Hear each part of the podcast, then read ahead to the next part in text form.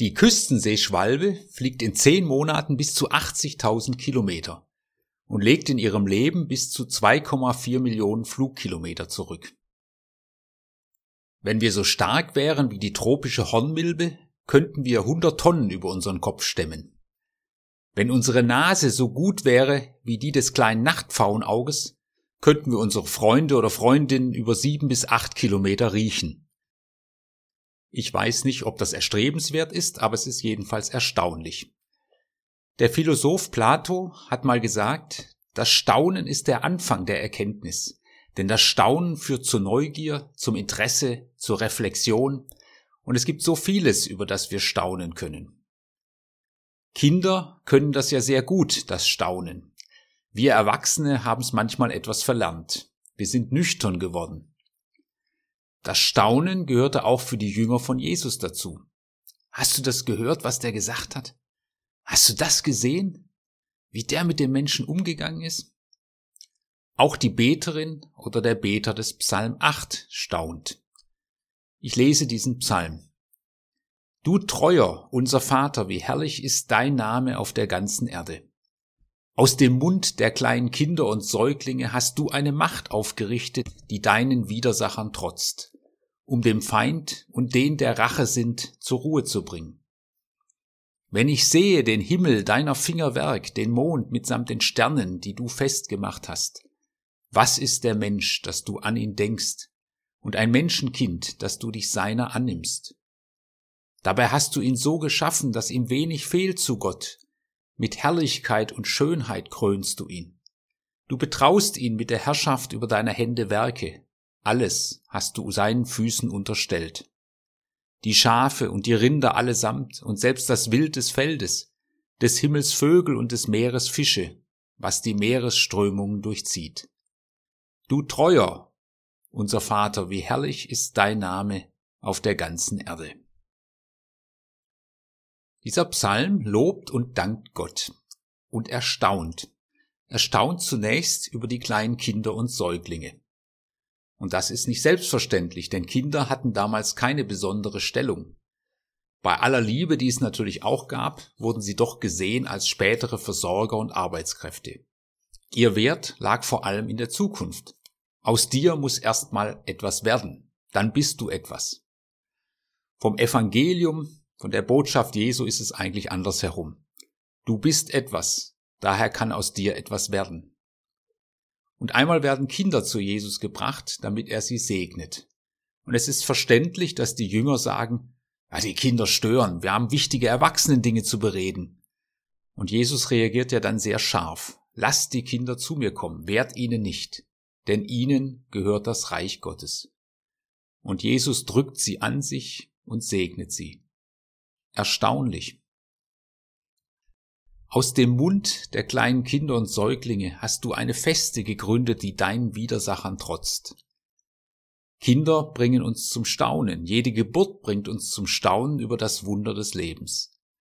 Wir können alles über Schwangerschaft und Entbindung lesen, uns Wissen aneignen, wie das alles funktioniert, aber wenn dann ein kleines Kind in den Armen der Eltern liegt, ist das ein Staunen, Wunder und Geschenk des Lebens. Aus dem Schrei der Säuglinge und den Worten der kleinen Kinder ertönt das Leben, das Ja zum Leben, das Lob Gottes. Es ist ein Schreien des Lebens, des Atmens, der Freude, der Bedürftigkeit. Und dieses Lob ist mächtig und erfreut Gott.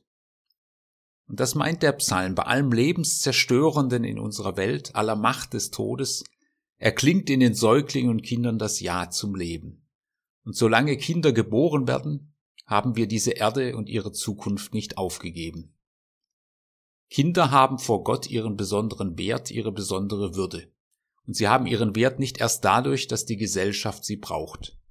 Kinder haben auch ihren eigenen Glauben. Aber natürlich ist es wichtig, sie mit guter Autorität auf dem Weg ins Leben und auch in ein Vertrauen zu Gott zu begleiten. Von den Kindern erhebt der Beter den Blick zum Himmel. Wenn ich sehe den Himmel deiner Fingerwerk, den Mond und die Sterne, die du da festgemacht hast.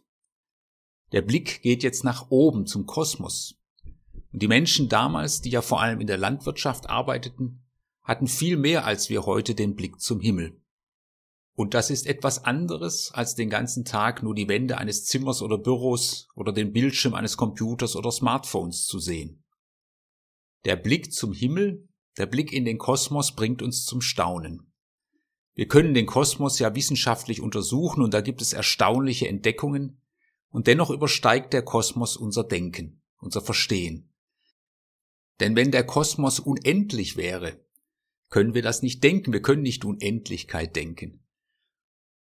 Und wenn der Kosmos endlich wäre und sich möglicherweise ausbreitet, dann müsste er ja einen Rand haben.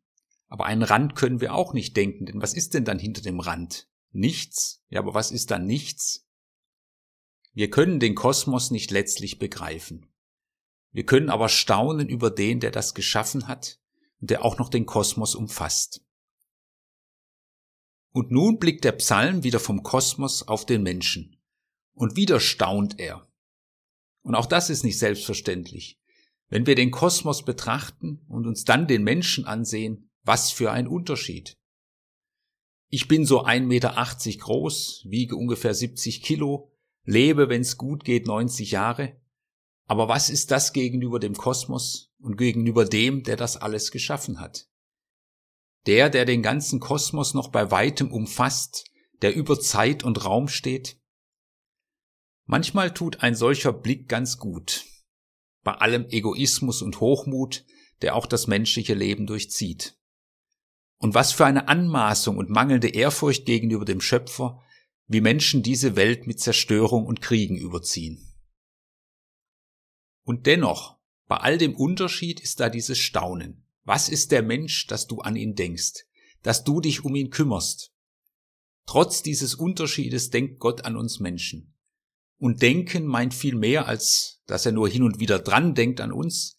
Denken meint tiefstes Interesse. Er sieht uns, er sieht uns an, er sucht die Gemeinschaft mit uns Menschen. Wir sind bei ihm nicht vergessen, nicht übersehen. Das ist tiefstes Sehen, tiefster Respekt. Und dieses Sehen erleben wir bei Jesus Christus, wie er Menschen sieht, ermutigt, stärkt, sie ins Leben holt, wie er Versöhnung lebt. Du hast den Menschen gekrönt mit Herrlichkeit und Schönheit. Du betraust den Menschen mit der Herrschaft über deiner Hände Werk. Psalm 8 sagt, Gott hat uns gekrönt. Er hat uns Kronen aufgesetzt. Er hat uns gekrönt mit Schönheit. Jeder Mensch hat etwas Schönes und der Mensch ist fähig, Schönes zu schaffen, zu gestalten. Er ist fähig zur Liebe, zur Solidarität. Er ist fähig zur Kultur. Und was hat er da nicht alles geschaffen in der Musik, Kunst, Literatur, Technik, im Handwerk, in der Wissenschaft? Da ist ein Staunen. Der Mensch ist mit Herrschaft betraut, mit Autorität. Und gute Autorität ist wichtig. Schlechte Autorität, missbrauchte Macht haben wir genügend in dieser Welt und das ist furchtbar. Es wird der Bibel immer mal wieder vorgeworfen, dass sie den Menschen überhöht, dass sie den Menschen als Krone der Schöpfung bezeichnet, und dass damit die Ausbeutung der Welt beginnt. Aber diese Aussage, der Mensch als Krone der Schöpfung, die gibt es so in der Bibel gar nicht. Natürlich sehen wir die Ausbeutung der Welt, aber wenn es in der Schöpfungserzählung heißt, dass der Mensch die Erde bebauen, ja kultivieren soll, dann heißt es da gleichzeitig, er soll sie bewahren. Die Bibel ist kein Freibrief zur Umweltzerstörung, sie weiß um den Wert alles Lebendigen. Im Psalm 8 wird dem Menschen viel zugetraut. Und wir sollten dieses Zutrauen zum Menschen auch nicht verlieren. Gott hat dieses Zutrauen nicht verloren. Im letzten Buch der Bibel, in der Offenbarung des Johannes, bekommt Johannes eine Schau in den Himmel. Und er sieht dort den Thron Gottes. Gott wird nicht beschrieben, ihn kann man nicht beschreiben. Um den Thron Gottes sind 24 Throne, auf dem 24 Personen sitzen. Die Zahl 24 steht für die zwölf Stämme Israels und die zwölf Apostel. Also die Menschheit, die sich zu Gott bekennt. Und diese 24 Personen haben Kronen auf dem Kopf. Diese Kronen haben sie sich nicht selbst aufgesetzt, sie wurden gekrönt von Gott. Und da klingt etwas an von dem, was Psalm 8 sagt. Du hast den Menschen gekrönt mit Schönheit und Herrlichkeit. Und nun fallen diese 24 Personen nieder und beten an. Und sie legen ihre Kronen freiwillig vor dem Thron ab. Für den Theologen Johannes Hartl ist dieses Ablegen ein Bild für Anbetung. Und das ist gesundes Leben. Zu wissen und zu glauben, dass Gott mich geschaffen, gewollt, begabt hat, aber auch zu wissen, dass es von ihm kommt und ihm das dann wieder hinzulegen. Was mir gegeben ist, soll ihm und dieser Welt dienen. Aber wie viele meinen, und wahrscheinlich steckt da in uns allen etwas davon, ich habe mein Leben selbst gekrönt. Mir soll alles dienen. Die Welt steht zu meiner Verfügung. Und dann gibt's andere, die meinen, und wahrscheinlich steckt da auch wieder etwas in uns allen, an mir ist doch nichts Herrliches, nichts Schönes, nichts Wertvolles. Das ist ungesundes Leben. Es ist gesundes Leben zu wissen und zu glauben, dass Gott mich geschaffen, gewollt und begabt hat. Aber auch zu wissen, dass es von ihm kommt und ihm das wieder hinzulegen.